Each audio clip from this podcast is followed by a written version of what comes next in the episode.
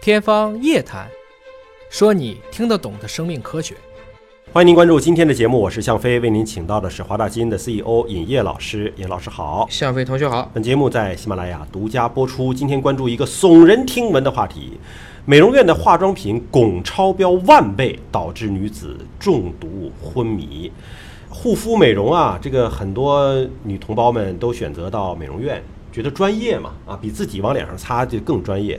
但是没想到呢，这个所谓专业的美容院，汞那就是水银呐、嗯，水银超标了万倍啊！那么水银是可以致命的呀。他说的主要是就是 包括汞相关的一些化合物都算。嗯其实女性是很有意思的啊，吃个东西要洗得特别干净，嗯但是到了美容院啊，那好像什么都敢上。嗯你说打肉毒的，嗯打玻尿酸的，做光子嫩肤的，水光针呢？这都无所谓。啊如果在正规的场所经过很好的消毒，而嗯且也知道它的副作用，你可以做，但是不能街边上是个地方就去。嗯那我们真的就可能产生各种各样的一些，你原先根本就没想到，我怎么就敷个脸我就中毒了呢？嗯啊，他这样还真不见得便宜，还真不见得是街边摊儿。为什嗯么呢？因为它波及到了全国二十个省市。啊，说明什么？说明这个产品销往全国各大美容院， 好吧，对吧？然后它这个是按值超过了一元嗯，价格都不便宜。那么这个就是一个劣质的化妆品。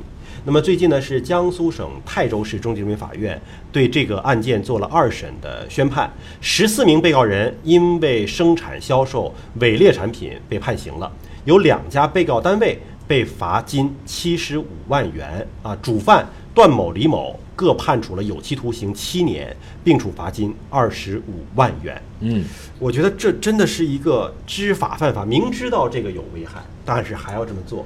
原因可能是我猜测啊，就是汞超标可能让你的这个面容看起来的这种变化更大。我们历史上去看啊，嗯确实有一部分在欧洲以前也流行用砒霜美容，吃砒霜会让脸变白，嗯包括用汞美容的，确实是有。嗯，但是这个东西过了，就变成了我们今天说的这个问题。你不能说为了美白你就不要命了，哎，是不是？是这样子。我看这个报道呢，他们虽然有一个叫做化妆品的生产许可证，但实际上他们并没有合规去生产，就是不去控制环境。然后呢，加了大量的违禁物。嗯这些违禁物为了去掩盖配方呢，用代码替代，弄得你根本就不知道这是什么玩意儿。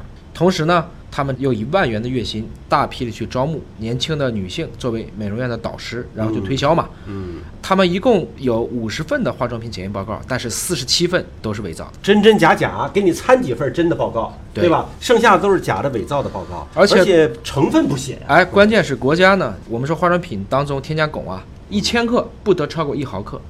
你猜猜它一千克里放了多少？正常是应该一毫克，一毫克，它能放几十毫克啊？它一千克里放了两千一百九十三毫克到一万三千四百四十八毫克，我的天哪！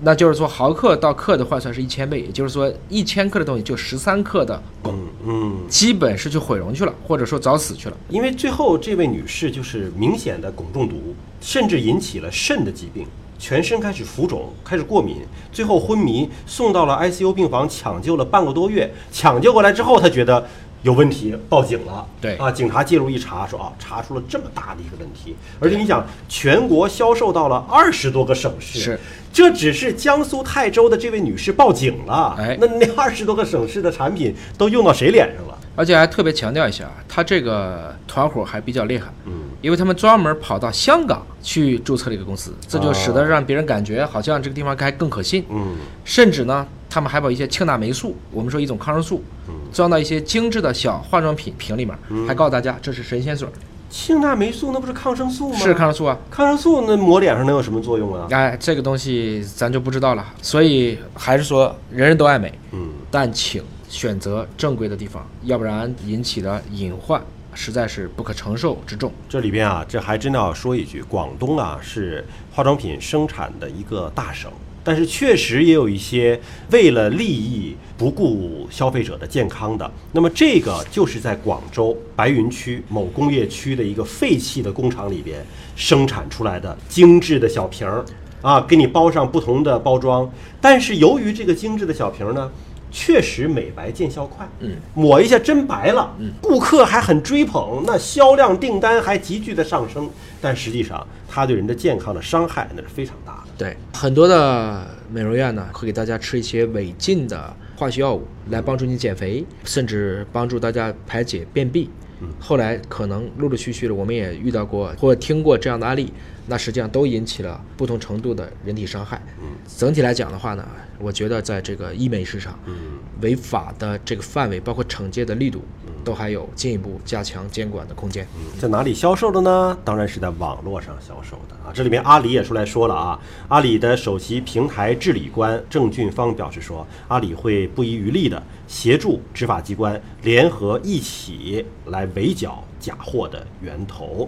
那么提醒大家了，爱美之心，人皆有之。但是你一看那种一擦就见效、一抹就白的呢，十有八九是不太靠谱的事儿啊，哪有那么简单的事儿啊？别到时候超标了之后中毒之后后悔就晚了。感谢叶老师的分析和解读，下期节目时间我们再会。